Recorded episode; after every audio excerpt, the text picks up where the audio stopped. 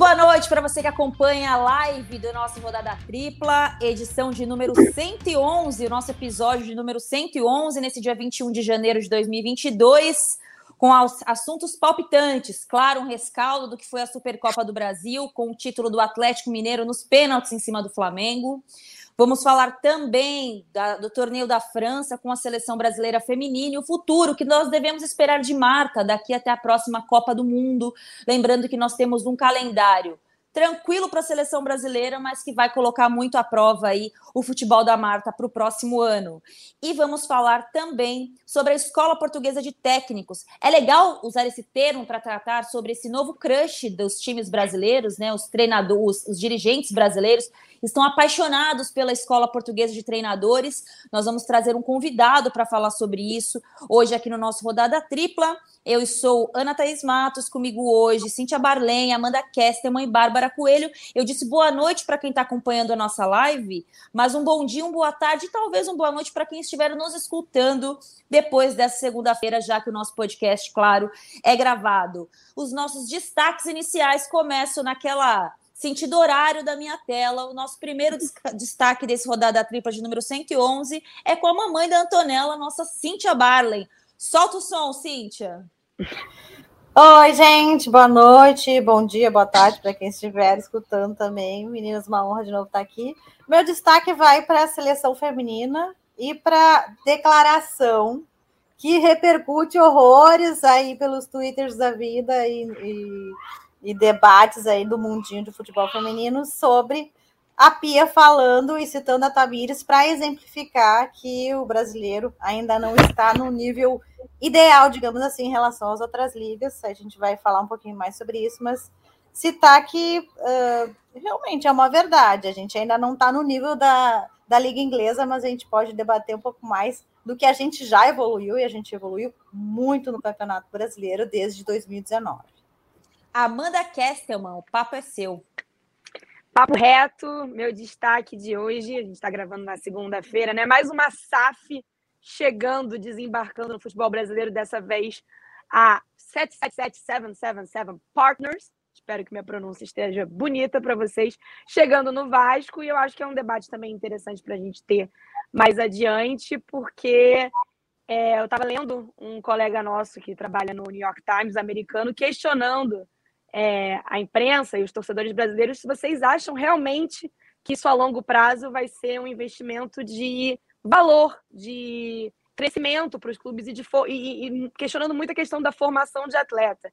Aí eu lembrei muito de um ponto que você citou, né, sobre a entrada das empresas, do clube empresa no futebol do Chile, quanto isso foi maléfico para a formação de atletas. Então, acho que é importante para o Vasco nesse momento. Acredito que a grande maioria da torcida do Vasco vai apoiar a chegada dessa SAF aí eminente, já assinaram um memorando de intenção, mas é, vamos ficar de olho, né? Porque ainda é um processo que a gente ainda não viu evoluir no futebol brasileiro, então é do zero.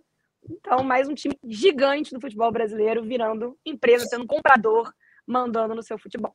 Esse é meu destaque. Esse, excelente ponto, né? Falamos sobre isso, acho que no rodada 107 ou 106, sobre o impacto, né? Alguns pontos do impacto de uma SAF aqui no futebol brasileiro.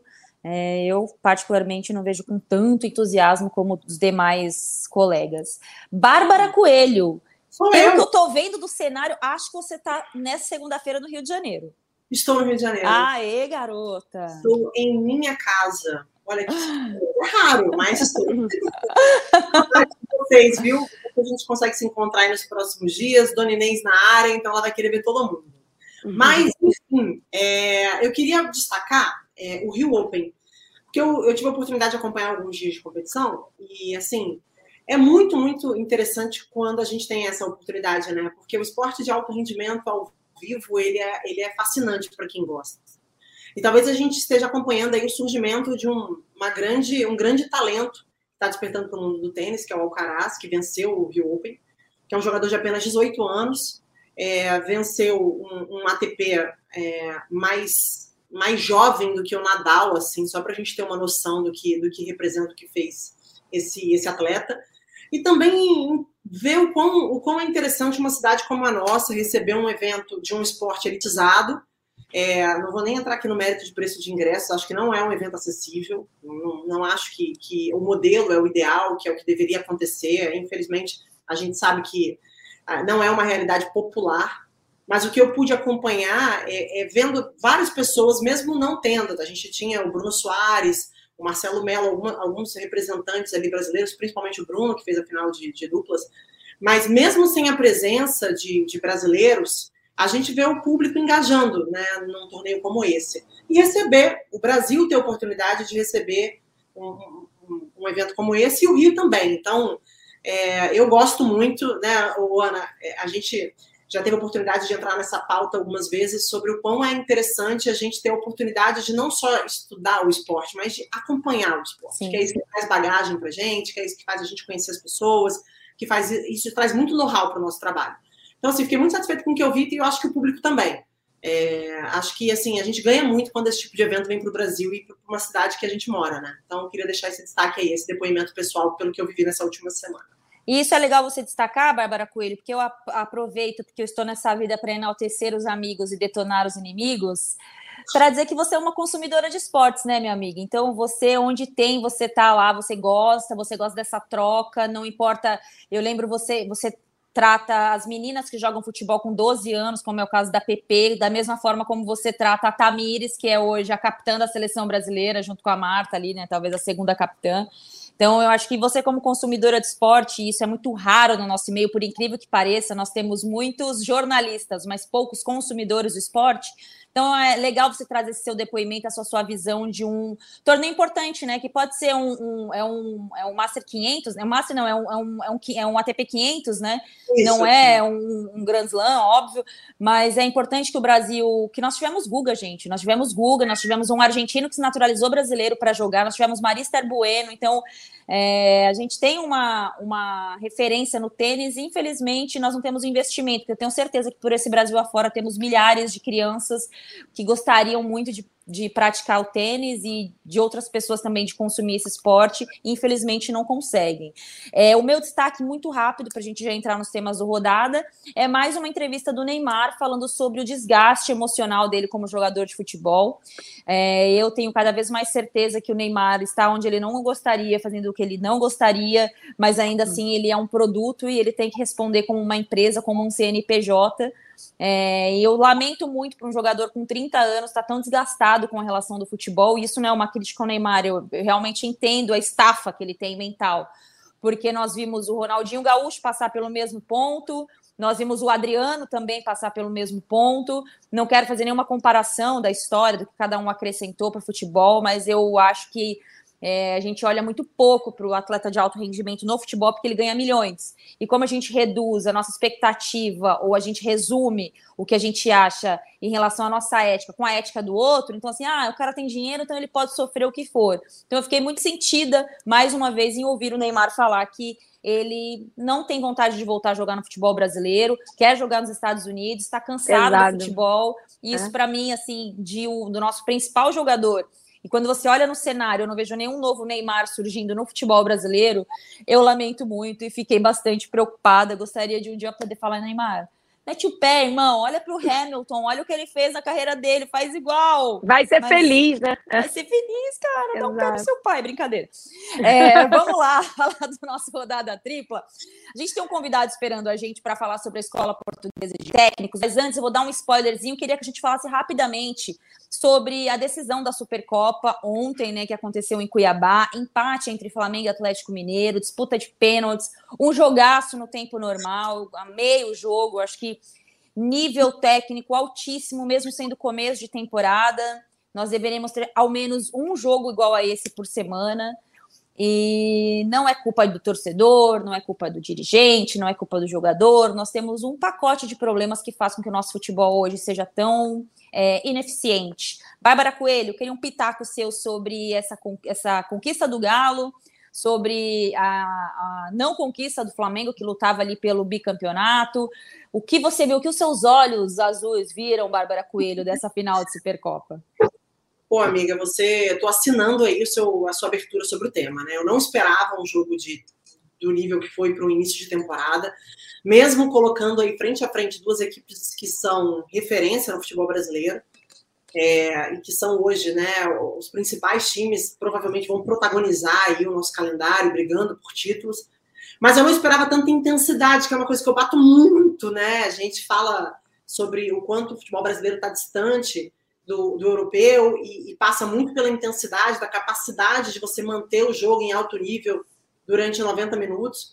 E foi o que a gente conseguiu acompanhar entre Atlético Mineiro e Flamengo. Para não me alongar muito, alguns pequenos recados. Né? A gente vê aí um Atlético Mineiro mais encorpado, mais preparado e mais definido. Não estou dizendo que o Atlético jogou melhor, eu acho que o jogo foi muito igual. Qualquer um poderia ter vencido, mas o esporte é assim, só vai sair um feliz, né? Mas, principalmente uma decisão de título. Mas eu vejo, eu olho para o Atlético, eu vejo o time. É, o Flamengo não. E aí eu acho que a, o problema do Flamengo, ou a solução do Flamengo, se a gente só vai conseguir ver com o tempo do Paulo Souza, é o quanto ele vai usar né, os jogadores que são determinantes para esse elenco nos últimos dois anos e que não têm sido utilizados. Vamos lá falar do meu queridinho, o atacante Pedro. Um pouco assustada com a não utilização do Pedro, nem no clássico contra o Fluminense, nem no jogo de ontem. Porque é um jogador extremamente importante, entendo a opção pelo Lázaro, porque deve ser um jogador que hoje deve estar se destacando nos treinamentos, um jogador aí que pode ser útil para o Paulo Souza, deu passe para o gol, então não vou criticar o Lázaro, acho que assim entrou, entrou muito bem. Mas a, a própria substituição do Diego no lugar do Bruno Henrique, não concordei, achei confusa, são jogadores de características diferentes no momento quente do jogo. Acho que não era para um jogador mais cadenciado como o Diego, nada contra o Diego, acho que é um grande jogador. Então, olhando para esses dois times, o recado que fica para mim é: Vamos ver até que ponto o Paulo Souza vai conseguir ajustar esse time com jogadores que já são muito importantes para o elenco e o quanto esse Atlético Mineiro vai conseguir manter essa intensidade e esse, esse nível de futebol apresentado já no início do ano, Ana. Cara, eu tenho uma solução para o Pedro, muito prática. Tem um time no Brasil que tem um campo e um gramado muito bom que o Flamengo adora jogar.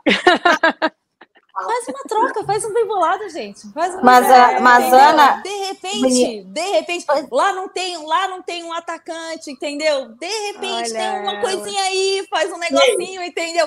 Mas eu não acho, sei, Ana, eu não sei. Cintia Barley. Eu acho. Vocês não acham que falta Uh, eu acho o Pedro muito bom. E eu acho que às vezes, eu não sei, não me parece um pouco de falta de ambição dele de aceitar ficar no banco e não sei lá, não, não, uh, não se eu indignar. Acho que prometeram, não... não... não, eu acho que prometeram acho... algo para ele na negociação, na contratação e que não entregaram. Eu acho Pô, que foi isso. É, sabe, ele é um baita do atacante, ele deveria tipo ser titular em qualquer time da Série A do brasileiro. Ele deveria estar na seleção brasileira. Não está porque é reserva, né? E, e, e me incomoda esse negócio dele meu Deus, eu, agora eu vou sair porque eu quero jogar, sabe? Essa, essa coisa me incomoda, porque eu acho que um uhum. baita atacante está perdendo tempo na carreira. Cintia, que você não quero discussão agora da Supercopa. Calma, calma gente. para vocês. Vamos falar calma, sobre que eu tô comportadinha aqui esperando minha vez, hein? Eu tô vendo, eu tô vendo você inquieta aí. Ô, Cintia Barley, seu destaque da Supercopa para a gente dar um spoiler para quem está nos assistindo ou nos ouvindo nesse momento. Eu acho que o meu destaque foi a tal polêmica em relação ao Gabigol, que na realidade não Ai, não me vem com esse papinho nenhuma, que ele não né? queria bater. Ai, Pelo amor de Deus, né? Não tem polêmica nenhuma, né? Só um pouquinho, Vou até enxugar né? meu suor aqui. Só de destacar isso, não. imagina que ele ia se uh, sentir pressão, medo ou receio. Meu Deus, o Gabigol, né? Que bate numa tranquilidade, pena, só um pouquinho, né? Então, eu acho que não tem nenhuma polêmica aí. Sei, né? hein? Sei, hein? Não, hein? Muito... Amanda Kesselman, você tá com a sua. Você tá, você tá meio ansiosa para essa. Eu guardo para você essa pergunta. No Twitter. Tô pensando assim. É... E, é, seu, e, foi péssima a pronúncia deles. É. Antes do seu destaque, foi péssima o pronunciamento dele, né, Cíntia? É. Assim, é, totalmente é. lunático, assim. Não, uma narrativa, assim. uma, uma narrativa muito pouco inteligente, né? Porque, gente, vamos combinar o seguinte: é, pênaltis alternados é uma questão de sobrevivência. Você tem que estar sempre marcando para poder continuar vivo no jogo. Aí vem com essa história de que, ah, como o Hulk tinha feito e o Flamengo já tinha perdido quatro, entre aspas, match points, né? Quatro chances de fechar a disputa de pênalti. Ah, deixa o Vitinho bater e, e uhum. eu bato o próximo. Que isso, gente? Isso não faz o menor sentido. o próximo batedor no pênalti, olha, nunca treinei nada. Treinei um time de pembolim, um time de botão. O Amanda FC quando eu tinha oito anos. É, o próximo batedor é sempre o melhor batedor. Então, Gabigol, nessa aí foi uma lógica muito pouco inteligente. Não sei se foi discutida, se de fato aconteceu, foi discutida em campo pelos jogadores do Flamengo, pelo técnico Paulo Souza, mas me parece uma ideia muito, muito pouco inteligente para para ser bem clara e direta.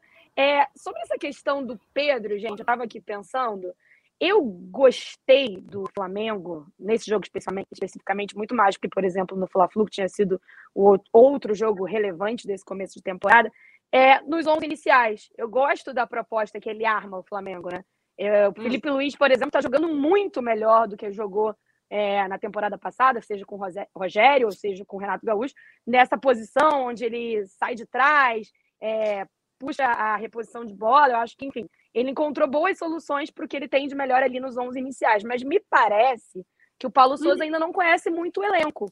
Sim. E está conhecendo ainda os jogadores e fez algumas escolhas que, enfim, tem, tem a sorte do treinador, tem a sorte do treinador, porque ninguém entendeu muito a escolha pelo Lázaro naquele momento. Você tendo o Pedro, você tendo o Marinho, a gente sabe que são posições diferentes, mas são jogadores para uma decisão encorpada, como o Flamengo e Galo desse tamanho, né? Uma decisão de Supercopa é, para o Brasil inteiro, são jogadores que seguram mais a pressão. E eu também acho importante destacar, né, Ana, que a gente conversava lá em novembro do ano passado que o Hugo não é ainda um goleiro maturado e pronto para ficar ali debaixo da trave do Flamengo em jogos decisivos. Eu acho que ele tem muito a, a desenvolver.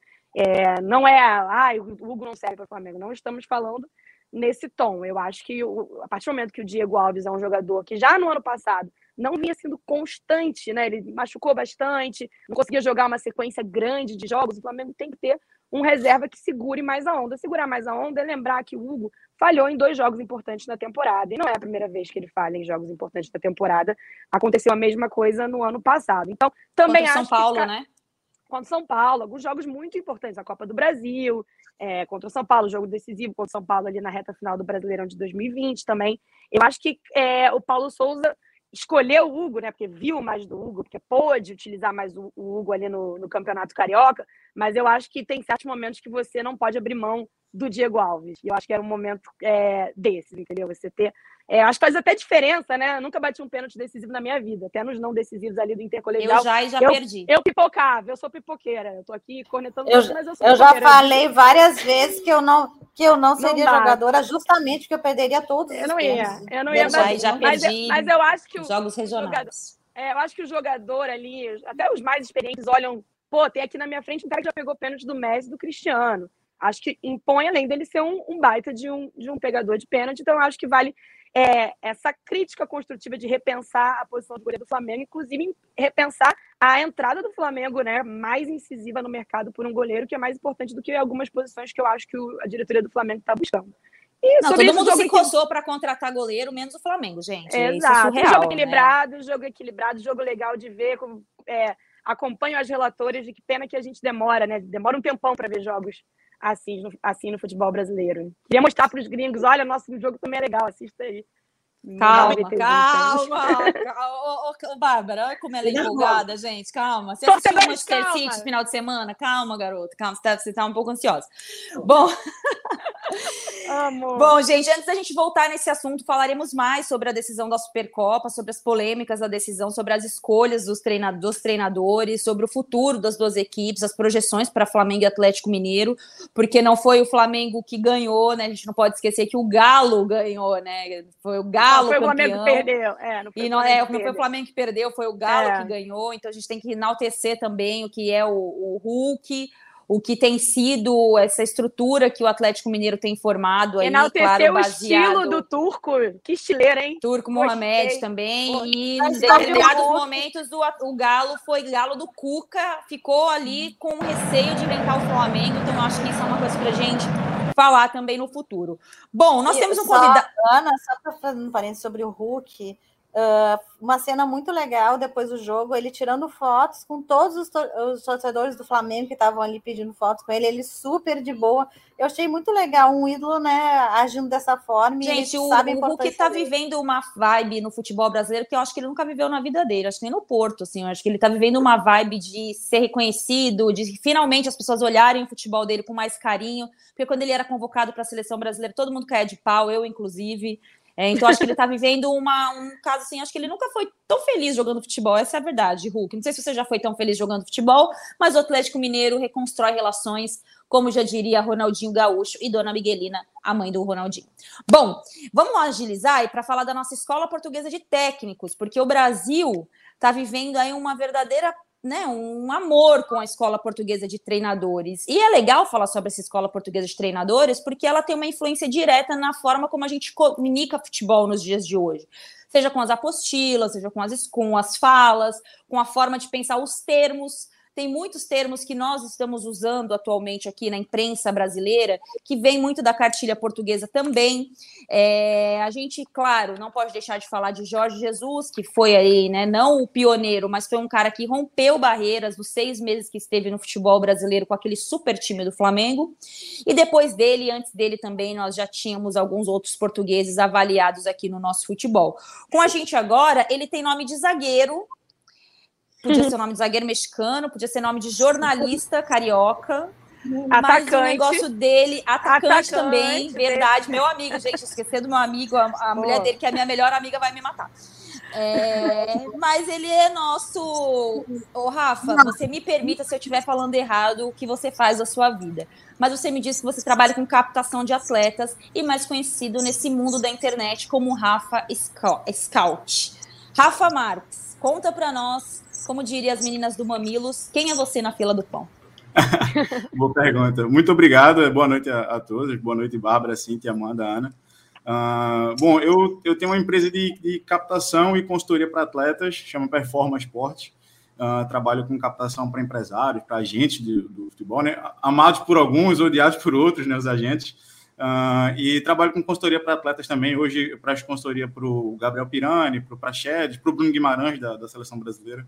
Então, estou nessa caminhada já tem alguns anos. Morei em Portugal muitos anos, morei em Portugal três anos, voltei para o Brasil agora há pouco.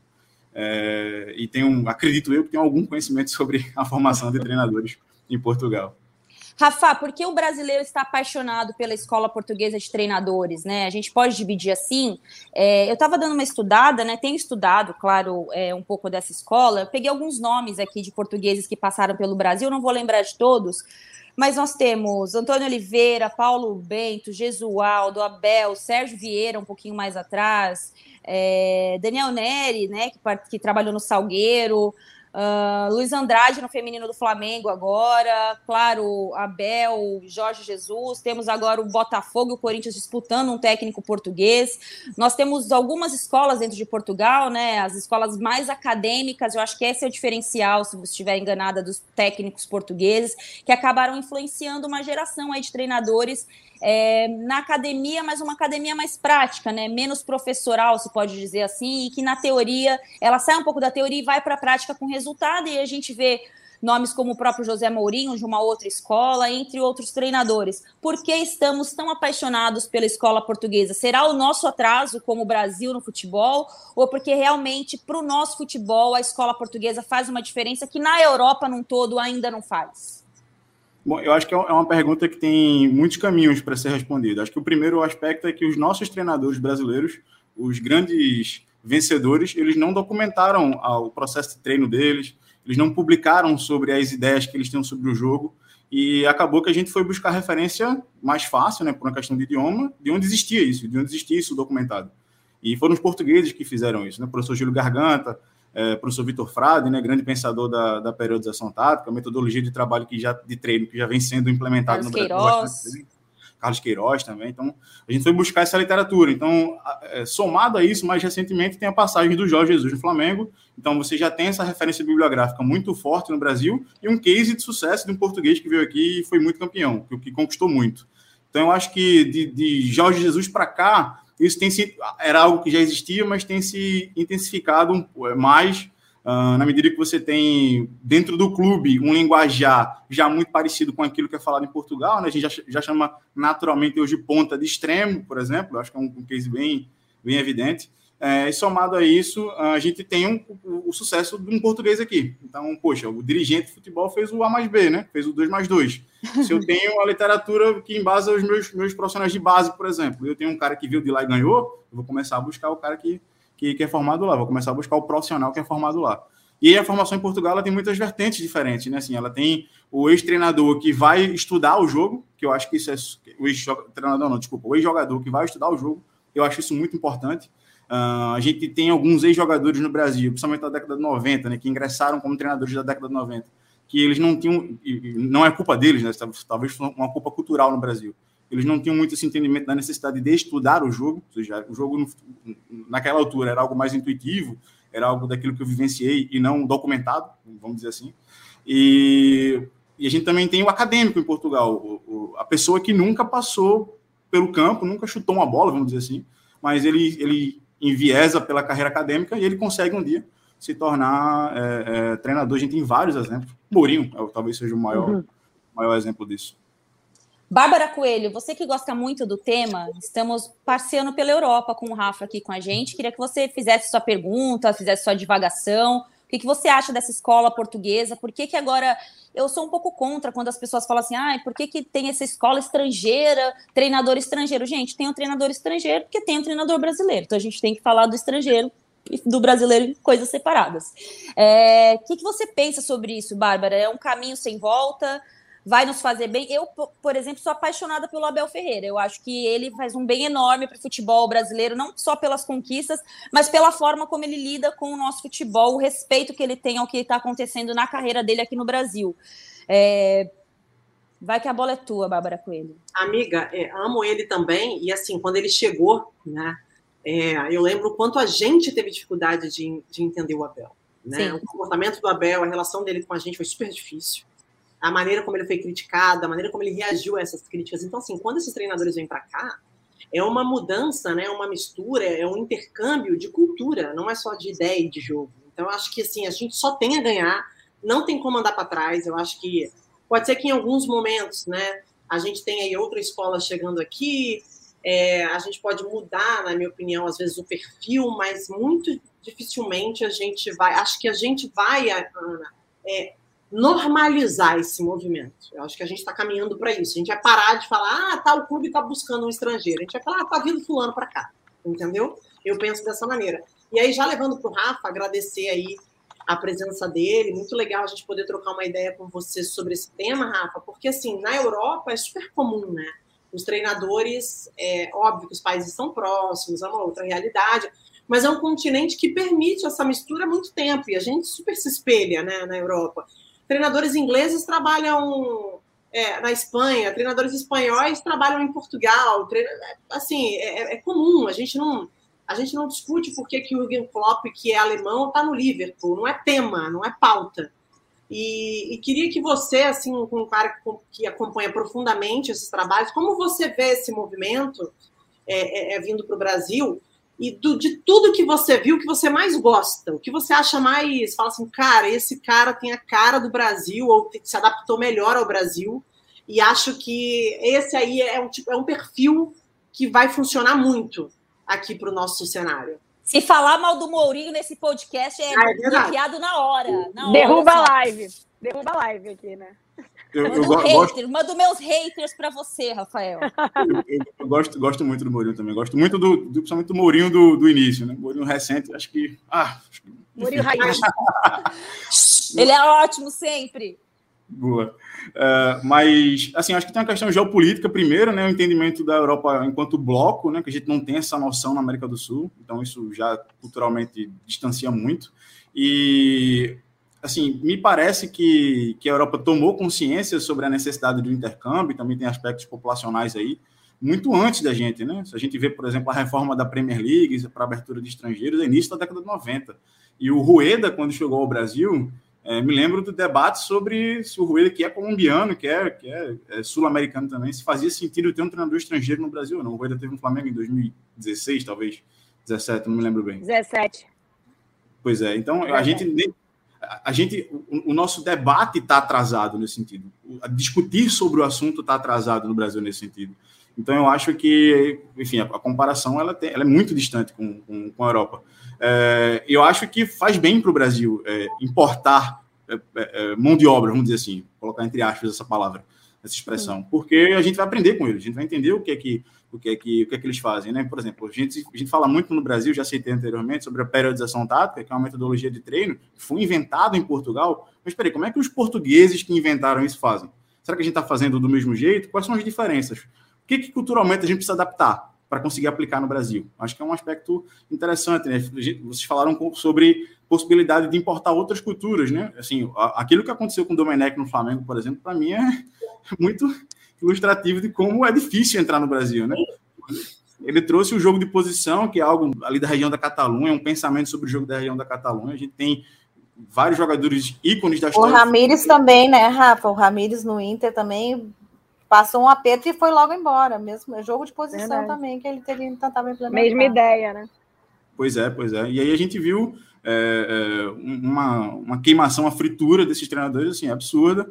Acho que a gente precisa, e acho que essa reflexão tem que ser geral no, no futebol brasileiro, a gente precisa é, é, abraçar com mais carinho a ideia do intercâmbio, a ideia de aprender. Ou seja, o cara não vem tomar o um, meu lugar, ele vem para que a gente é, é, cresça junto. Eu acredito muito na teoria que chama de efeito maré, né? Quando um, um puxa para cima, puxa para cima todo mundo.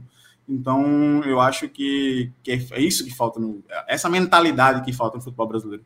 O Rafa, como é importante você estar tá falando isso, porque assim, as discussões sobre esse tema são muito pobres, cara. Eu tenho muita preguiça. Ai, porque agora tudo é estrangeiro. Ai, porque é modinha estrangeira. Gente, não. Não, assim, a gente, a gente tem a possibilidade, a oportunidade de absorver conhecimentos e de treinadores que têm experiências completamente diferentes. Isso não tem nada a ver com o fato da gente desvalorizar quem está aqui. Assim, ninguém, não estamos colocando numa prateleira para dizer quem é melhor, quem é pior. E é isso. Eu acho que assim, o Abel Ferreira eu acho que os treinadores brasileiros estão tomando café com o Abel, não porque eles precisam aprender com o Abel, porque a troca é muito importante. Exatamente. Então, pega uma final de campeonato, meu irmão, faz um bom show que a gente marca aqui em casa.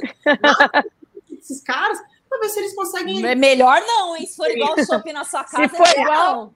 Não precisa ah, ir na minha casa. Absorva, polêmico, mas assim, sabe? Então, eu sinto um pouco. Então, toda vez. É tão bom, Rafa, poder te ouvir, que todas as vezes que eu ouço esse assunto, até vou conectar conectar os, próximos, os próprios programas de debate, as entrevistas coletivas, é muito chato eu falar, ah, cara, esses caras vão começar a falar essa mesma besteira de novo, eu não vou nem mais assistir esse negócio. Então, assim, que bom que a gente pode existir um profissional como você e tomara que, assim, você consiga influenciar outras pessoas para a gente enriquecer esse debate, porque ele merece, né? Ô, Rafa, antes de passar a pergunta para a Cíntia e para você emendar também seu comentário, eu queria fazer um, um, um, uma linha de pensamento aqui.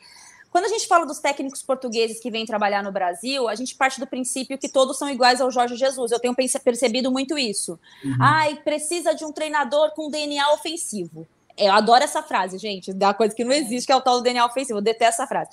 Aí você vai olhar o perfil, aí eu vejo as pessoas atacando o Abel Ferreira assim de um jeito horrível. É, mas ele nunca prometeu ser um técnico ofensivo. Ele é um técnico inquieto, tem um outro perfil. A nossa falta de conhecimento, não só sobre o outro, mas o que está fora aqui do Brasil, também não influencia no debate, nessa falta de conhecimento, e a gente acaba acelerando essa fritura do treinador estrangeiro, Rafa? Completamente. A gente, o professor Paulo Calçado, né, ele tem uma, uma, frase que eu gosto muito, que ele assim, a gente critica aquilo que a gente Inclusive, ele que passou o seu contato para mim. Muito obrigado, Paulo Ricardo Calçado. Pois é, ele diz assim: a gente critica aquilo que a gente não conhece, é maluquice, né? Como é que eu critico algo que eu não conheço? Como é que eu nunca provei o bolo da Dona Irene e estou dizendo que o bolo da Dona Irene é ruim? Isso não faz sentido. Não, isso é ilógico. Então a gente, a gente é, é, estereotipa os treinadores portugueses na medida que um deu certo aqui, acredita que todo mundo vai ser igual.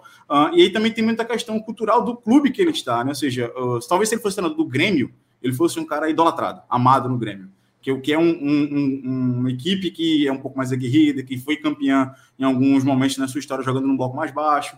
Então, talvez ele tivesse muito sucesso lá. Só que ele caiu num clube em que a cultura, que a torcida pede que a equipe jogue, pede que a equipe tenha mais a bola que o adversário, pede que a equipe uh, uh, uh, domine né, as ações com bola do jogo em relação ao adversário. Então, ele, te, ele sofre a pressão interna da própria torcida nesse sentido, e isso fura a bolha e chega no, no torcedor. Se a própria torcida não está satisfeita com ele nesse sentido, isso acaba é, é, é, contaminando, digamos assim, o restante. Agora, a, a, pergunta que eu acho que tem que ser feita é, independente do sucesso dele, eu acho que o sucesso dele é, é inegável, eu sou fã do Abel Ferreira, mas a pergunta é, eu preciso entender quem eu vou trazer para o meu clube, preciso, com, eu preciso é, coadunar a, a, a, característica daquele treinador com a cultura do meu clube, com a cultura, do, com aquilo que o meu torcedor espera que, que o treinador traga para mim.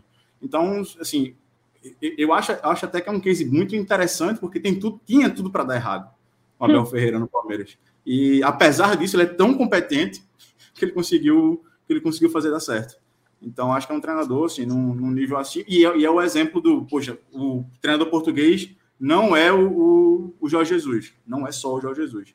Você vai ter diferentes entendimentos em relação a, a forma como você domina o jogo. Eu posso dominar o jogo a partir dos espaços, como o Abel faz, como o Mourinho faz hoje em dia, já citado aqui. Posso dominar o, o jogo a partir do, de ter mais a bola que o adversário, como faz o Bruno Lage, por exemplo, tenta fazer o Bruno Lage, como faz o, o, o Jorge Jesus, enfim, e, o, o Rubem Amorim, entre outros.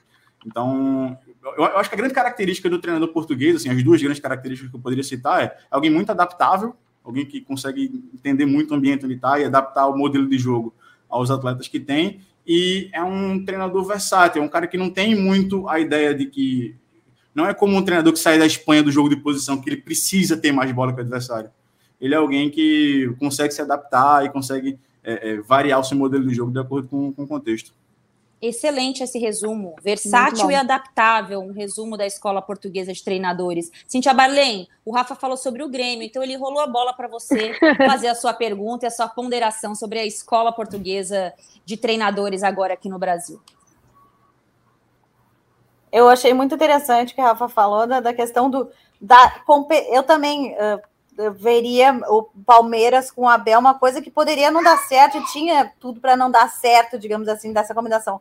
Mas o Abel realmente é tão competente não só na questão do futebol, a questão de mentalidade, o mental, ele trabalha isso nos jogadores, forma equipes vencedoras. Eu queria que o Rafa falasse um pouco mais sobre essa característica do, do Abel tem de também mexer com o mental. É importante também, porque às vezes o técnico brasileiro aqui tem esse preconceito, ah, porque a parte psicológica não é importante. Ele, ele vê, tipo, por mais chacota que fosse, até aquela o vídeo que ele uh, pediu para fazer na despedida com os funcionários, ele tenta criar um ambiente além do futebol o quão isso é importante também, né? E, e como aqui a gente não valoriza a questão psicológica dos treinadores em relação aos atletas. Perfeito, perfeito. E a ideia de que é interligado, né? Ou seja, eu só consigo ter um atleta que vai atender o que eu peço a ele dentro do meu modelo de jogo se eu estiver bem, se ele estiver feliz no trabalho, se ele estiver se sentindo pertencente àquele grupo de jogadores, se ele se sentir valorizado. Então, acho que ele já, ele já falou sobre isso em algumas coletivas. Então, acho que ele, ele faz essa, essa combinação de maneira muito positiva, né? Uh, eu acho que, assim, tem um, tem um aspecto que, que me chama muita atenção nele, é que ele, ele fala muito sobre a própria doação dele, né? Ou seja, sobre estar longe da família, sobre estar longe dos filhos. Eu acho que é uma coisa que eu nunca vi sendo comentado, é que isso é um recado muito mais para dentro do clube do que para fora. Isso é um recado muito mais para jogador, para enfim, para comissão, etc., do que para fora. Ou seja, ele está tá dando o um recado que, olha, olha o sacrifício que eu faço para estar tá aqui com vocês, olha o sacrifício que eu faço para a gente ser campeão juntos. Você vai, vai, vai preferir, como a gente fala na gíria de futebol, vai preferir quebrar na sexta-feira, vai preferir para balada na sexta-feira ao invés de concentrar, cara? Olha o que eu estou fazendo, o esforço que eu faço, o sacrifício que eu faço. Larguei questão... Portugal para morar no Brasil, vocês estão loucos. Gravei até um videozinho lá do, de, de animação para vocês, pô. Aquele vídeo da Abel Ferreira, gente. É maravilhoso. Pois é, exatamente. Então, eu acho que, eu acho que ele, ele, tem esse, ele tem essa característica do mind game, né? Que o Mourinho fala, fazia, fazia e faz muito também uh, internamente. Eu acho que, assim, talvez a, a, a, ele seja um treinador muito jovem ainda, mas a palavra que eu definiria ele, se fosse definir uma palavra, é completo. Ele é um cara muito bom em todas as vertentes do jogo talvez não seja excelente em, nada, assim, talvez não tenha um aspecto que ele seja o top daquilo no, no, Brasil, ou na Europa, ou em Portugal, não sei. Mas ele é muito bom em tudo. Amanda Kessman, a sensação que eu tenho ouvindo o Rafa falar e com base nas nossas discussões aqui ao longo desses dois anos de rodada tripla, e isso não é nenhum demérito, né? Porque quando a gente fala assim, quem vai ser o futuro técnico da seleção brasileira quando o Tite sair? A gente não olha para ninguém aqui no Brasil que a gente fala, puta, tem que ser esse cara. Não, é difícil, não tem. Hoje é difícil. É, a sensação que eu tenho é que o nível dos nossos está tão aquém por inúmeros fatores, pelo atraso educacional que a gente tem como sociedade, pelo nível de investimento da própria CBF na formação de treinador, pelo perfil do ex-jogador que se aposenta e por ele ter vivido o ambiente do futebol, ele pega o colete, vai lá e o que ele vem da cabeça dele, ele faz e acontece.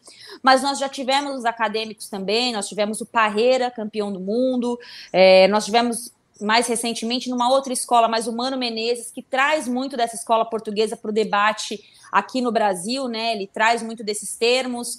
É, a sensação que eu tenho é que nós estamos aquém hoje no nosso cenário educacional de técnicos, e por isso que um treinador hoje, como disse agora o Rafa, ele não precisa ser brilhante, mas aqui no Brasil ele faz tanta diferença. Amanda, dá o papo aí também e faz a sua pergunta para o Rafa. E eu acho que antes da, da onda estrangeira, complementando isso que você, que você falou, Ana, é, além de estarmos aquém nesse, nessa nossa escola de treinadores, a gente estava muito acomodado. É um comodismo do, do futebol brasileiro, né? Era o comodismo do treinador considerado medalhão, que se acomodava na história, muitas vezes com muitos títulos muitas conquistas de trabalhos lá nos anos 90, alguns deles, o acomodado, identificado com o clube, que estava ali como a nova geração de técnicos brasileiros. Se a gente lembrar quem eram, pouquíssimos ainda estão aí no mercado, em grandes clubes né, da, da primeira divisão do futebol brasileiro. E, e, Rafa, você falou sobre o estilo né, da escola portuguesa, versátil e adaptável. Mas a gente viu aqui no Brasil, talvez, os dois portugueses vitoriosos, né, um é, na sequência do outro, Jorge Jesus e o Abel, que eles têm estilos completamente diferentes, né? E nem e eu acho, realmente eu acho, principalmente no caso do Jorge Jesus, que ele foi um tiro certeiro da diretoria do Flamengo, que eles têm que agradecer todos os dias quando acordam, cara, que tiro que a gente deu, porque eu não acho que foi uma escolha muito estudada. E aí, a partir do sucesso do Jorge Jesus, você tem o caso do Abel, que foi outro sucesso, foi um vários tiros de vários clubes em técnicos portugueses. E eu fico na dúvida até que ponto esses clubes estudaram quem eles estavam sabendo, eles entenderam, é, entenderam quem eles estavam trazendo. E eu cito para você o exemplo do Jesualdo, que veio aqui muito rápido, saiu até de uma forma, né, na minha opinião, bastante desrespeitosa do Santos, não foi uma, uma condução legal do processo, e do, do Sapinto do Vasco, por exemplo, que foi também uma passagem para se esquecer. Esses clubes foram a Portugal baseados, entre aspas, na moda, no que está dando certo na, na grama do vizinho, ou vamos lá dar o, o, tiro no escuro que o Flamengo deu e ganhou tudo e, e, ver qual é? Qual é a tua opinião sobre isso? Eu tenho a sensação que é um pouco das duas coisas, né? A, a, grama do vizinho ficou ali verdinha. Ah, isso e... com certeza, a grama tá ali, né? Vamos fazer igual. É, pois é, eles também foram ali dar, dar um tiro. Então, acho que eu, um tiro no escuro. Então, acho que é mais ou menos assim. Quem é o cara que, que competiu em um nível bom em Portugal? Lá, ele foi terceiro, foi quarto no Campeonato Português, português nos últimos anos. Eu vou tentar trazer esse cara. Não interessa se esse cara domina mais o jogo a partir da bola, não, não interessa se ele marca no bloco mais alto, não interessa se ele marca no bloco mais baixo, não interessa se ele, se ele sabe trabalhar com jovens, não interessa. Ele, ele teve algum resultado, que acaba por ser o norteador de qualquer coisa no futebol, infelizmente, o resultado. Então ele teve algum resultado no nível interessante, vou tentar trazer, vou tentar buscar. Eu, eu já, conversando com alguns amigos portugueses, eu já brinquei assim, quanto que o Abel Ferreira não teria vindo para o Palmeiras se ele não tivesse eliminado o próprio Jorge Jesus na, na pré-Champions, né? Ele, foi, ele com o Paok eliminou o Benfica. Exatamente. Porque aquilo, aquilo deu visibilidade ele, deu notoriedade ele. Mas eu tenho muita... Eu fico muito desconfiado se de fato o Palmeiras é, sabia, né? Pelo menos, quando eu, digo, quando eu falo Palmeiras, eu estou falando do ponto de vista diretivo, né? Sabia que ele marcava num bloco baixo e que jogava em transição. Talvez eles não soubessem disso. E, e, e, e, isso é o que eu acho que, que eu sinto falta. A gente, a gente vê hoje, que é, é um, outra, um, outro, um outro caminho, a gente vê hoje que é, diretores de futebol vão à Europa, a gente vive tá vendo isso com frequência, entrevistar treinadores. Eu fico me perguntando, se a maioria desses diretores não tem um grande nível de conteúdo sobre o jogo, o que é que ele pergunta para o treinador? Qual é teu time, amigão? E aí? Acho que como você faz a saída de três, que agora na moda aqui no Brasil é a tal da saída de três, né, Rafa? Você faz a saída Sim. de três, você faz a. Eu não, eu não, eu não consigo imaginar o que, esse dirigente vai perguntar para o treinador. o dirigente cara. pergunta é. assim: olha só, eu tenho esses dois atacantes, você consegue botar eles para jogar junto? Eu acho que deve ser essa a resenha. Cara, golem. Assim, tu é retranqueiro ou tu sai pro jogo? Assim? Eu acho que é nesse nível. Tu é mais Guardiola é. ou mais Mourinho, irmão? Como é que tem esquema aí, irmão? Como é que Não, pior, eu, Eu acho que prometem ainda coisas que não vão cumprir depois, inclusive. É. O, o, Inter fez isso agora com o Medina. Não deu os jogadores que para jogar avançados pelos lados que ele tanto queria, aí já estão incrivelmente em cima dele. A minha filha está cantando aqui, mas Tamo junto. Maravilhoso. Mas, a, mas o Medina não tem as, as, peças que ele, que ele ganhou no Tajeres. E aí? É incrível. Eles prometem é. um negócio que eles não cumprem. Ô, Rafa, a gente. Essa conversa, né, para poder dar certo, né? Não é só dar o falta tiro forma, é. Falta formação para os dirigentes, gente, porque a gente é. quer técnico bem formado, a gente quer jornalista bem informado, jogador com boa formação, e os dirigentes ficam tudo lá nessa pegada aí de, ó, oh, e aí, irmão, você é, ataca mais ou se defende mais? Eu amei essa analogia, gente, eu amei. É isso, é isso. Ô, Rafa, vai, irmão. Qual é, qual é parceiro? Para a gente é, não se alongar muito e caminhar um pouco para o final, é, queria ficar papeando horas aqui sobre esse, essa, esse tema. Eu acho que vale a pena a galera seguir o Rafa aí nas redes sociais, porque ele sempre tem um conteúdo aí de troca bastante interessante para a gente seguir entendendo um pouquinho do que está acontecendo aí fora do nosso jardim. É, nós tivemos o Jorge Jesus aqui, Rafa, que foi um técnico muito intenso, e ele é conhecido em Portugal por isso, né? Ele estressa no bom e no mau sentido o seu elenco, ele tira o máximo daquele elenco, tanto que era muito questionada a reta final de temporadas dele em Portugal, porque tinham muitos jogadores lesionados, e os times acabavam perdendo os títulos ali ou deixando de competir porque estavam muito cansados. Nós temos o Abel, que é um técnico, eu estou falando dos que deram certo recentemente, tá? Nós tivemos o Abel, que é um técnico que tem uma rotatividade maior, foi bicampeão da Libertadores sem um centroavante, centroavante, né? Com o Luiz Adriano se alternando muito ali, batendo de frente com a imprensa, bancando que o time dele não vai jogar sempre 100%. É, e agora nós temos a chegada do Luiz Castro, que foi disputado aí entre Corinthians e Botafogo, muito provavelmente deve ser anunciado agora no Botafogo. O que, que o torcedor do Botafogo pode esperar desse Luiz Castro? Que todo mundo fala assim: ai, gente, ele não tem um currículo, um currículo vitorioso.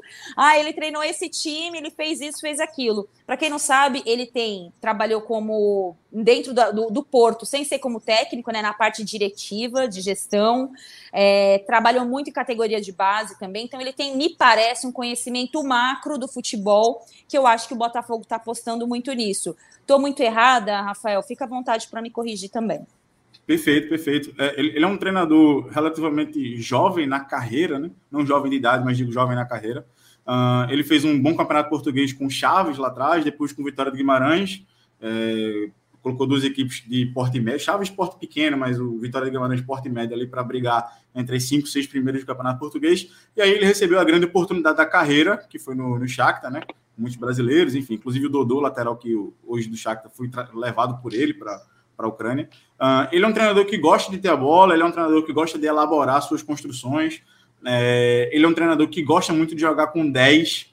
Ele gosta de ter o 10 no, no, né, no time dele, a figura do, do, do, médio ofensivo que, que distribui o jogo, que acha os atacantes na frente. Então, é, ele, ele fez o Tyson jogar assim no Shakhtar, por exemplo, como um 10 para ele. Uh, ele é um, um, alguém muito estudioso sobre o jogo, alguém que olha para o jogo com um viés muito mais acadêmico, acredito eu, né, pela, pela forma como ele aborda as entrevistas coletivas pós-jogo, a forma como ele se expressa. Uh, e assim, eu acho que ele tem, como, como ele tem um historial de ter trabalhado com, com jogadores brasileiros, né, tanto no Shakhtar como no, no, futebol português, mas principalmente no Shakhtar, eu acho que ele, ele, ele, ele já vem para um contexto de, de adaptação mais fácil. Ele não vai sofrer como por exemplo o Paulo Souza talvez esteja sofrendo, no, apesar de também já ter trabalhado com brasileiros, mas como majoritariamente a sua carreira foi Fiorentina, Polônia, Bordeaux, ambientes em que não tem tantos brasileiros assim, o, o Luiz Castro talvez não sofra com isso, né? Em relação à cultura, em relação a entender como é que é o brasileiro no dia de treino, e acho que, que, talvez essa adaptação seja até mais rápida do que aquilo, por exemplo, que está sendo o, o Paulo Souza. Eu acho que o torcedor do Botafogo tem que ficar com a expectativa de que o Botafogo vai protagonizar os jogos agora, né? ou vai tentar protagonizar os jogos agora. Não necessariamente precisando de um super elenco, né? É, porque, pelo que você me fala, ele vem de, trabalhando com equipes menores, né, com menos investimento e ainda assim uhum. competitivas, é isso? Exato. Inclusive o Shakhtar, que foi a equipe, a maior equipe que ele, que ele, que ele é, treinou, talvez tenha sido o pior trabalho dele no sentido de resultado. Ele não conseguiu classificar na Champions, que era uma coisa que vinha acontecendo com frequência no Shakhtar, né? Ele não conseguiu classificar na Champions. O diretor de futebol que levou ele para lá, o José Boto, acabou saindo logo após a saída dele. Então, imagino eu, que deva ter tido algum processo não muito fácil nessa condução final ali da, dos, dos, meses finais dele de Shakhtar e que acabou culminando na saída dele e depois, não tempo depois, na saída do diretor de futebol que o levou para lá. Uh, mas nessa, nessa posição de underdog, né, de, de, de, zebra, ele, ele foi bem em Portugal. Ele foi bem com Chaves, foi bem com, com o Vitória de Guimarães. Uh, talvez um, uma coisa que eu consigo projetar assim é conscientizar a torcida do Botafogo sobre qual o tamanho do Botafogo hoje dentro do Campeonato Brasileiro. Não o tamanho do clube em relação à sua história, sua tradição. O Botafogo é enorme, é gigante. Mas aonde ele vai competir dentro da competição, dentro do, do Campeonato Brasileiro hoje. Talvez seja um, um ponto que a expectativa está lá em cima, é, SAF, chegada de treinador estrangeiro, é, e talvez ainda seja uma equipe que primeiro ano, voltando para o Brasileirão, talvez briga ali do parte de meio para baixo da tabela, e talvez esse seja um ponto de, de choque, né? A expectativa versus aquilo que de fato vai ser entregue. Uhum. O bom é que o nosso é. chefe é Botafogo, tá ouvindo aí, fica feliz. Alguns dos nossos chefes, inclusive, é. a gente já rolou a bola aí para ele ficar na expectativa, já sabendo como é que vai ser o negócio. Mas segura a onda, né? Alguém tem mais alguma pergunta para o Rafa antes de eu me despedir? Ô, Rafa, quem passa? Portugal ou Itália, hein? Gente, Boa o que o Fernando Santos está fazendo lá, pelo amor de Deus? Essa é uma pergunta, Rafa. Com essa escola tão cheia de. O que, que é isso, gente? O que, que foi a Euro de Portugal, Rafael? Me conta. Que Será que, que ele vem para o Brasil, hein? Assim? Será que se ele... É, ó, se ele for demitido lá, ele vem para cá? O Corinthians está sem técnico, hein, Ana? De repente ah, é uma. Maria. Deixa eu estar lá, gente. Deixa eu estar lá. É, mas eu acho, eu acho que passa Portugal. Eu acho que passa Portugal. Boa. Rafa, queria te agradecer. É, foi super rápido o nosso papo, é mais para tentar aí jogar luz, que as pessoas pesquisem também, é, conheçam o seu trabalho. É, obrigada pela participação.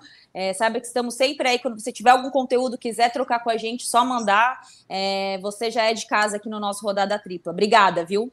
Eu que agradeço. Obrigada, muito, obrigado, muito obrigado pelo convite. Muito obrigado mesmo. Tchau, Valeu. tchau. Beijo, Rafa. Obrigada. Este programa é um oferecimento de Stone. Há mais de 10 anos, acreditamos que dava para fazer diferente. Hoje, mais de 3 milhões de empreendedores acreditam junto.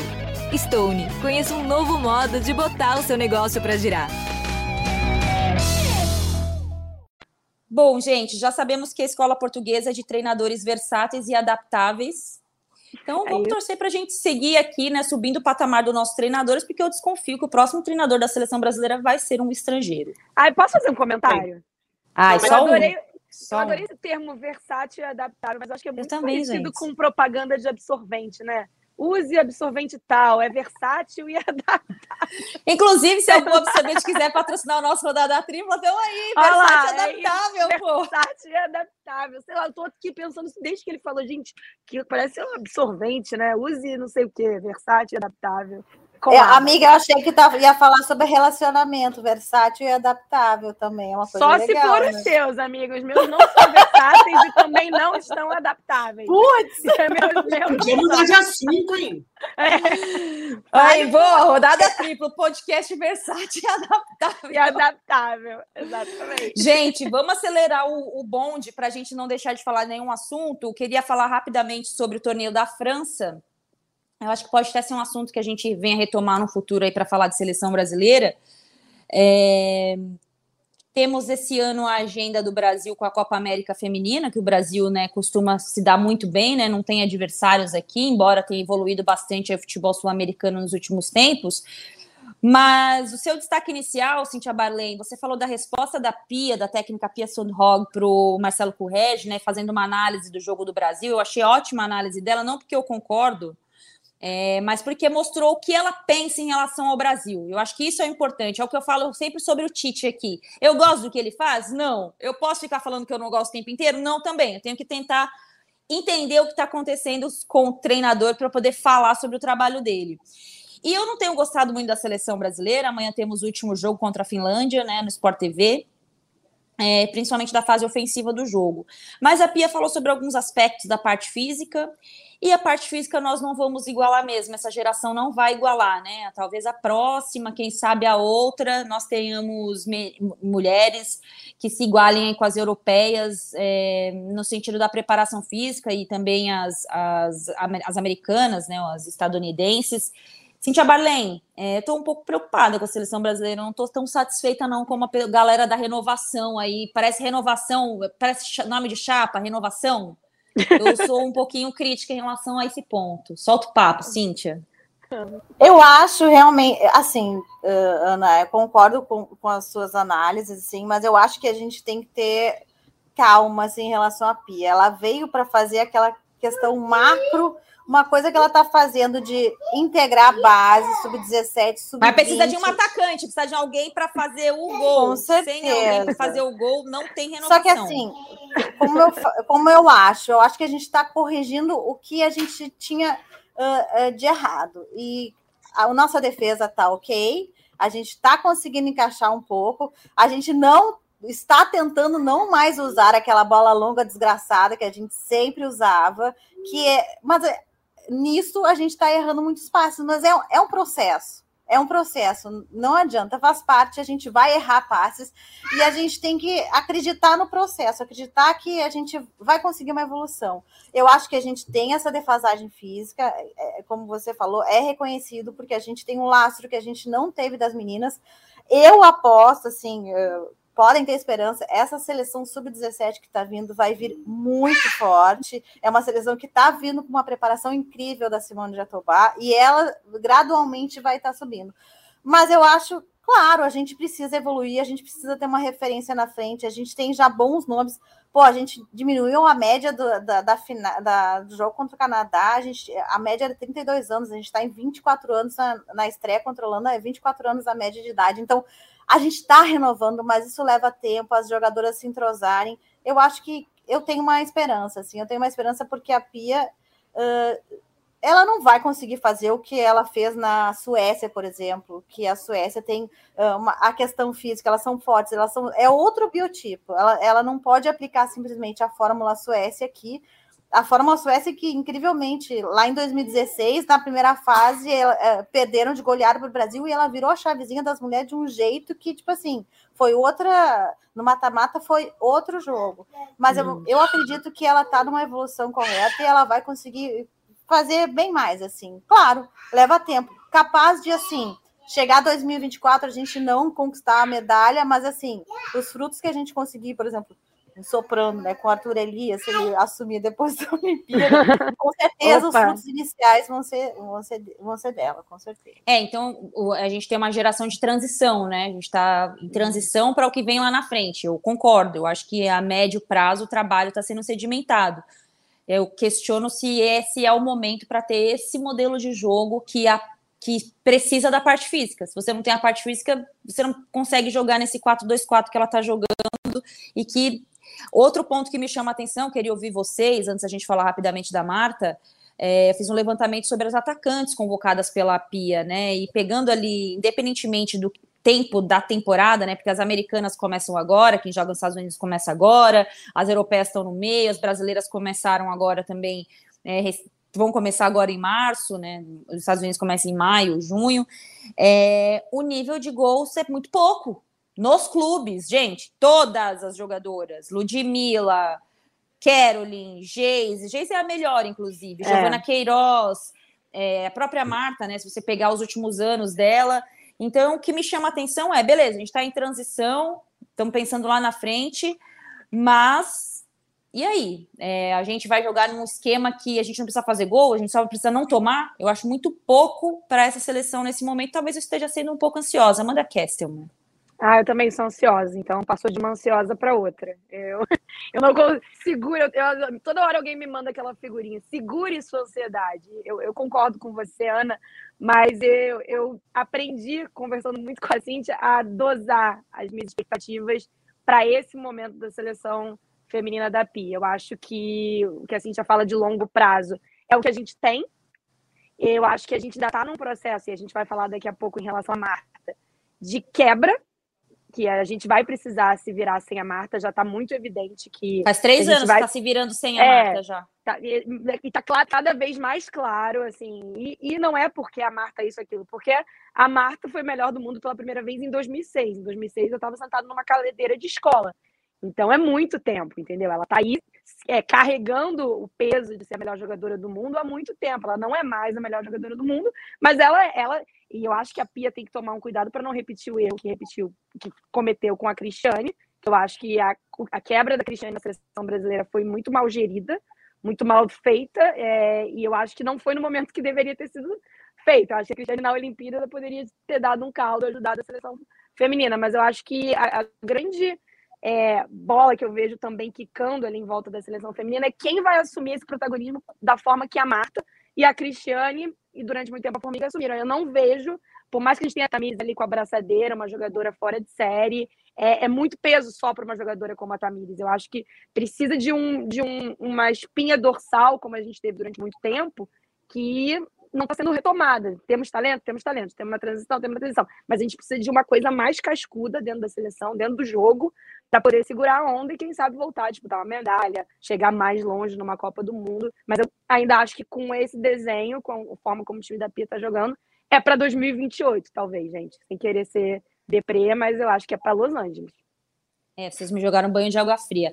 É. O Bárbara Coelho, é, eu tenho falado muito sobre um ponto de vista que criticar a Marta é muito difícil, né? Porque vem todo esse aspecto de nós mulheres, de olhar pelo que ela foi, né? Pelo que ela representa. Pelo que ela fez, é, né? Por pelo que ela todas, fez, é. de quão grandioso ela fez. Só que tem o jogo jogado e que ela faz parte desse jogo jogado, né? Eu acho que eu venho com essa linha de pensamento desde a Copa do Mundo de 2019, a forma como ela se apresentou para a Copa do Mundo de 19.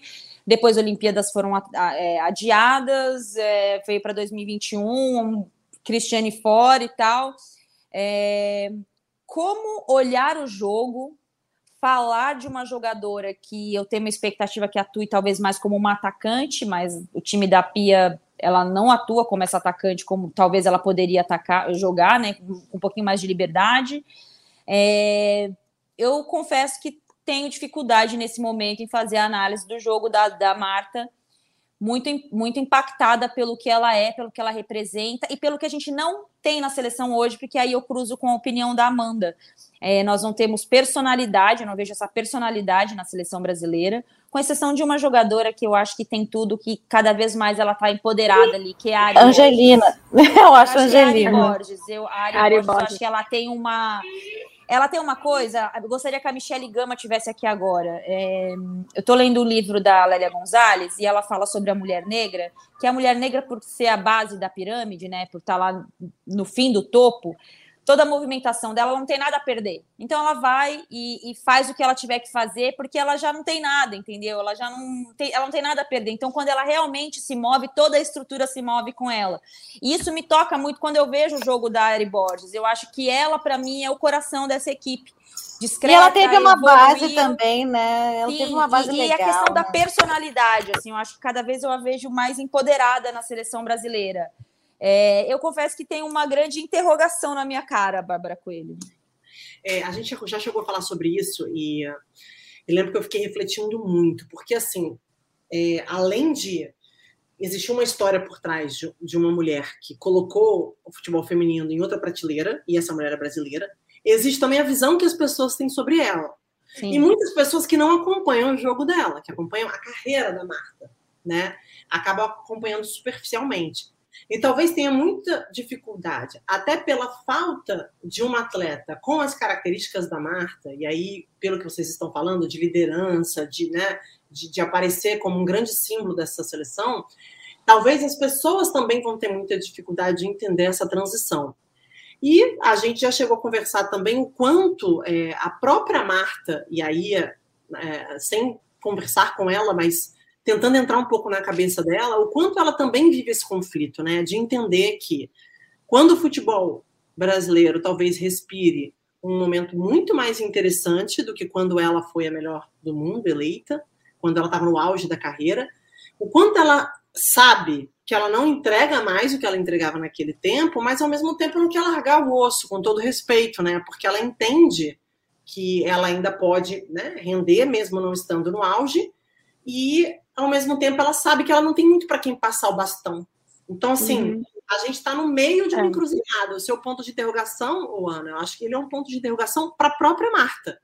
Que eu acho que até para ela é, é, é, assustador pensar numa aposentadoria da Marta para o processo que a gente vem vivendo. Não para gente que é a bolha, que acompanha, que conhece as jogadoras, que, né, é, mas para o que ela representa para o todo para o público ela se sente ela se sente responsável né Bárbara? Eu acho que no fundo é. ela se sente responsável ela carrega aquilo tudo é. como se ela, eu não posso largar enquanto não ganhar uma medalha sei lá uma tipo assim uma medalha de ouro ou não sabe? Eu não enxergar que tá tudo bem entendeu? Tá tudo encaminhado. É. eu acho que ela, ela se sente responsável. Eu, eu acho que gente você é uma mulher muito melhor desse podcast hoje sério eu trouxe, eu trouxe até aqui, né? Acho que na cabeça da Marta também tem muito isso. Eu, é isso. Assim, não é só largar o osso, ela roeu o osso. Não, não, quando eu falei largar o osso. É, é mas, eu, mas eu concordo com você. Cuidado. Não é um é. largar o osso no sentido ruim, né, da expressão. Tipo assim, ah, ela tem É o todo, assim, caraca, é, que, que, sabe? O que você imagina as pessoas que não entendem? Porque assim, o futebol feminino ainda está muito. O conhecimento do que acontece, ele ainda é muito distante da nossa sociedade apesar das pessoas estarem consumindo mais, a Marta continua sendo a Marta. A Marta continua sendo a pica. A e a Marta, a Marta vende a seleção brasileira. Exato. Qualquer lugar a Marta vende a seleção brasileira. É a, a camisa da Marta. Qualquer lugar que a seleção vá, a Marta é a que vai ser mais assediada no hotel. A Marta é quem vai ser aplaudida no estádio. Então ela também carrega isso, né? Pô, eu não vou mais propagar Sabe. a seleção feminina. É, sabe, sim, já no comecinho do podcast, a gente falou brevemente ali no, no, destaque da Babi sobre o Guga. A marca é muito Guga, né? Do que foi feito do futebol, do que desses anos todos foi feito com o futebol feminino e agora estão tentando recuperar o tempo perdido nos últimos dois, três anos com mais é, eficácia. Porque é isso, é, é um. O que é o Guga dentro da estrutura do tênis brasileiro? Ele surge no talento e só. A Marta foi isso, ela surgiu no talento só, ninguém é, maturou a Marta para nada. Então, é, é, é eu, eu, não consigo me colocar no lugar da Marta, na Marta nesse sentido, mas é um processo que o futebol feminino brasileiro vai ter que começar a se preparar para ontem, porque não se preparou. Não está preparado é, como estrutura, como time. Como time, está cada vez mais claro que está na hora de encontrar soluções, mas como estrutura mesmo. Como, como imprensa de... também. Como viver como imprensa Marta. também. Isso serve para os nossos editores, que quando a gente chega para discutir, né, assim, futebol feminino em reuniões, mas e a Marta? Não, tem que ter Marta, tem que ter Marta. É, é, é um processo também interno nosso, né? Porque se não tiver a Marta, não tem pauta em alguns momentos. Então, é, é preciso se preparar para o choque ser um pouquinho menos doloroso do que, do que vai ser. E as pessoas que se incomodam quando a gente fala da saída da Cristiane da seleção brasileira têm um recado a dizer: continuarei falando, porque pois o que é. aconteceu. No, se você tivesse uma Super 9 ainda, não é o caso, né? A gente não tinha. A gente, nós tivemos jogadoras é, novatas e as pessoas acham que a gente critica as jogadoras. Não, gente, não há crítica às jogadoras. Elas estão lá para fazer esse período de transição mesmo. Só que a gente questiona as escolhas da treinadora em abrir mão de uma camisa 9 que a gente não tem, né, cara? A gente tem a Bia Zanerato, que às vezes é 9, às vezes é 10, também não gosta da forma como a Pia escala ela, enfim. É, amanhã Numa, tem naquela Brasil prorrogação, naquela prorrogação a Cristiane não faria alguma diferença dentro não, da gente, área do dá. Canadá, gente. É, é, é para mim é sobre isso. Larga ela ali que é. pelo menos uma zagueira ela segurava. Pois é. Gente, a gente está com o nosso podcast muito longo, é, a gente precisa encerrar, mas a gente tem que falar um rapidinho sobre Gabigol e o pênalti polêmico do final de semana. Então, Bárbara Coelho, o que, que você achou disso tudo? Eu confesso que na hora, assim, né, eu, eu, vi que a galera estava meio eufórica, tinha que bater ou não, surgiu essa teoria aí que vai ser o último a bater, que nós já falamos aí na abertura do Rodada Tripla. É... Não me parece muito o perfil do Gabriel fugir, né, de decisões, porque ele é um jogador acostumado com decisões, no Maracanã, inclusive, né, ele é um cara acostumado a decidir o Libertadores fora de casa, quer dizer, em campo neutro. É, mas ontem me fiquei, achei estranho. Acho que não sei se é o ego que foi que se colocou acima da decisão. Bárbara, você que tem um, uma sensibilidade acima do, dos demais humanos, o que, você viu disso tudo? Cara, eu acho que não é uma questão de fugir da responsabilidade. Eu acho que o Gabriel não tem esse perfil. Mas eu acho que, da maneira como as coisas se encaminharam ontem, e, pra, e, e tudo que estava acontecendo, e ele já tinha é, é, feito né, o, o, jogo dele, já tinha colocado o nome dele nessa, na história do jogo, eu não posso ser leviana em julgar o Gabriel, mas estou aqui para dar minha opinião. Eu acho bem possível que o Gabriel tenha optado por não bater esse pênalti. Tá? E, inclusive, o Diego falou sobre isso ontem. É uma questão do Gabi. Eu acho que, assim, é, a gente misturou as duas coisas. É porque a gente, ele mesmo dá. Quando ele diz é, na entrevista sobre eu fugir de responsabilidade, sim, a gente não está dizendo que o Gabriel tem o costume de fugir de responsabilidade. Não à toa que ele foi o responsável, né, um dos responsáveis pelo Flamengo ter ido para essa decisão. Porque ele é um jogador decisivo, porque ele é um jogador importante, porque no primeiro gol do Flamengo, no gol de empate, era ele que estava ali na área, porque para mim acho que a maior característica do Gabriel é essa, acho que ele se posiciona muito bem. Se eu pudesse falar assim, o que você acha do Gabriel? Acho que o Gabriel assim, é um jogador que se posiciona muito bem, um atacante, que ele vai estar tá na área no momento certo, ele é inteligente, ele se movimenta bem. Então, conhecendo um pouco também do perfil do Gabriel e da vaidade um pouco que cerca esse jogador, eu acho bem possível que ele tenha pedido para não bater. E eu acho eu também acho lamentável. Né? Com essa ah, personalidade assim, toda, no momento que ele está sendo avaliado para a seleção brasileira, Copa do Mundo, pesa muito contra ele esse tipo de comportamento. Né? Eu juro que eu não vou me estender mais. Eu quero só colocar uma sementinha, nem que isso sirva para outro podcast. A gente tem que parar de transformar os jogadores maiores nos clubes, que a gente vai ficar refém desses caras para sempre. O Flamengo fez isso com o Jorge Jesus em 2009 e estão fazendo com o Gabriel, Gabriel de novo. O Gabriel não pode ter o tamanho, não pode ser maior que o Flamengo, gente. E ele está se transformando. E é isso que vai acontecer, porque ele é um jogador vaidoso. E ele já deu provas disso. Então, assim, tá na hora, Excelente né? Excelente ponto. Tá? Então, tá na hora ponto. de dizer que ele os pratinhos com o Gabriel. Tá na hora. Cíntia Barley, é... o que a gente pode esperar do Atlético Mineiro para a temporada de 22? Repetir o que fez no ano passado parece que é sempre o mínimo para os times né, que são super campeões mas eu vejo um elenco um pouquinho mais maduro para lidar com a mudança de treinador, com a chegada do Turco Mohamed, é, e para não só para absorver a mudança, mas para entender o momento de segurar, o momento de jogar mais. É, acha que dá para o Galo controlar jogos com mais tranquilidade, coisa que não conseguiu ontem diante de um Flamengo que está sendo remontado?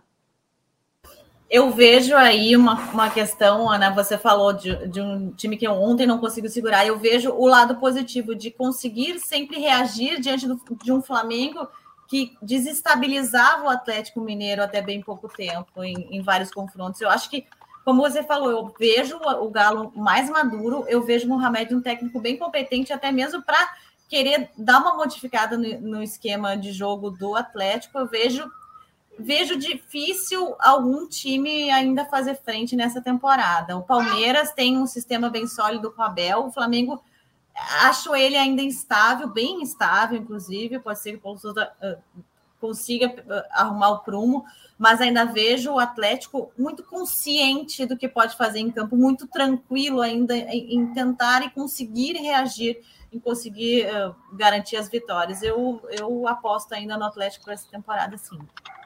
A gente quer um Atlético e Flamengo toda semana, Atlético e Palmeiras, Palmeiras e Flamengo, sei lá, gente, se virem aí, se organizem, comece o Campeonato Brasileiro em março, sei lá, faça alguma coisa pelo futebol. Manda Kestelman, solta o papo. Solta o papo. Não, eu falei no começo, né? Eu estava até usando o exemplo. Você está ali no melhor de três jogando dado. E aí você pode jogar com o dado viciado a segunda para ganhar o jogo, mas você quer guardar para a próxima. Você não guarda, gente. Isso não faz o menor sentido. Eu não acho que o. Eu acho que foi.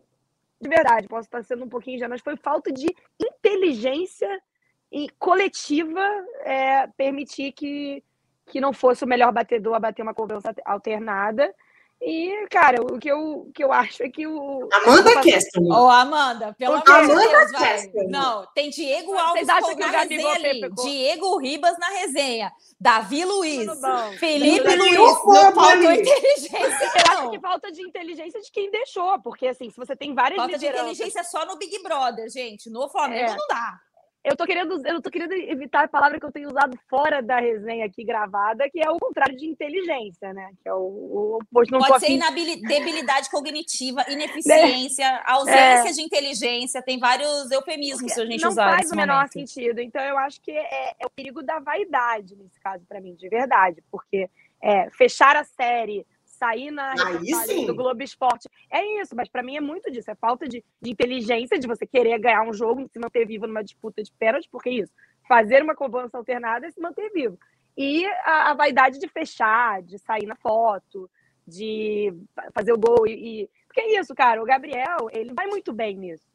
É, não é algo que eu critico no Gabriel, como não é algo que eu criticaria no Hulk, como não é algo que eu criticaria no Davis, nós tem que fazer dancinha, tem que comemorar, não pode ofender, criticar, botar o dedo, nem desrespeitar ninguém. Mas eu, eu acho que o Gabriel tem que é, equilibrar o personagem o personagem do ídolo com o jogador ídolo. O jogador ídolo não pode pensar duas vezes em pegar aquela bola e manter o, o time dele vivo na disputa. Então, acho que isso é. Fosse eu dirigente de qualquer clube, chamaria no cantinho e falava, meu amiguinho, vamos conversar sobre o que aconteceu ontem? Vamos, porque é isso que minha, minha mãe fazia isso comigo. Então, eu acho Amanda, que falta conversa, falta diálogo.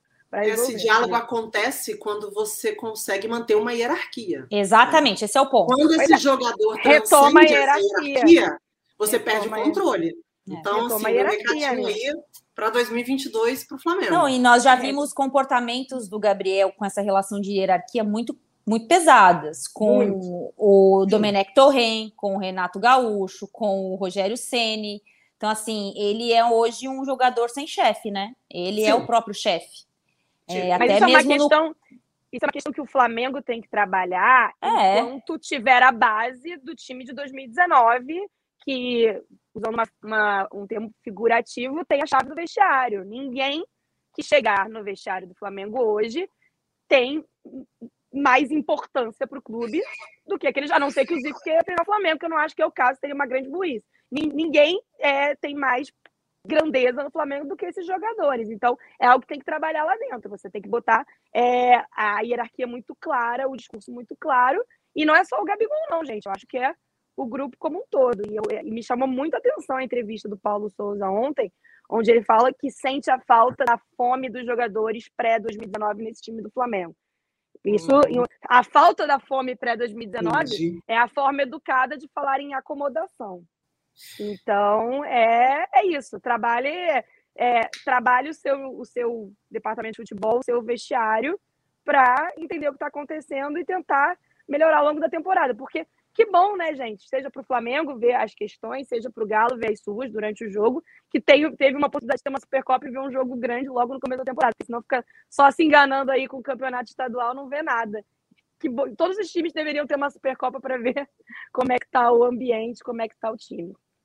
É, é isso, gente. Nosso, nosso rodada tripla hoje foi muito longo, mas eu queria agradecer é, o Rafa que participou com a gente, é, o nosso tempo, valioso tempo nesse podcast, que sete horas da noite, numa segunda-feira, nosso dia super corrido, mas ele faz parte da nossa agenda de trabalho. É, a gente discutiu muita coisa aqui, cara. Daria papo aí para um podcast de cinco horas. Quem Switch, sabe no né? dia que a gente for um podcast patrocinado, tipo aquele das, da Virgínia, sabe? Que vai com aquelas roupas, naquele estúdio maravilhoso, e a gente vai falar rodada tripla, versátil e adaptável, apresentando, e aí o nome da marca, sabe? Adorei. Bom, adorei. Voltamos na próxima semana. Quer dizer, eu não volto, não, que eu tô de férias. Na próxima gente, é carnaval. É carnaval semana que vem, gente. Não, é carnaval folga. pra mim. O meu carnaval. Ao plantão. Eu tô de folga. é verdade. Ah, a gente precisa pensar a rodada tripla, quer dizer, é, vamos trabalhar vamos isso durante essa semana. Vamos conversar a escala. Bom, o nosso podcast hoje teve o retorno de Bruno Mesquita, Rafa Barros também está com a gente na coordenação, é, tem a produção também de mais outras pessoas que eu não lembro os nomes todos, eu não anotei, é, a gerência do André Amaral, rodada tripla está nos principais tocadores de podcast, lá no GE Globo, nas nossas redes sociais, reproduza aí o nosso rodada tripla, mande sugestão de pauta pra gente, cornete lá nas, nas redes sociais da Amanda, da Bárbara e da Cíntia, porque eu estou cansada de haters. Até Tô semana exausta. que vem, gente. Tô exausta. Tchau. I am tired. Tchau, tchau.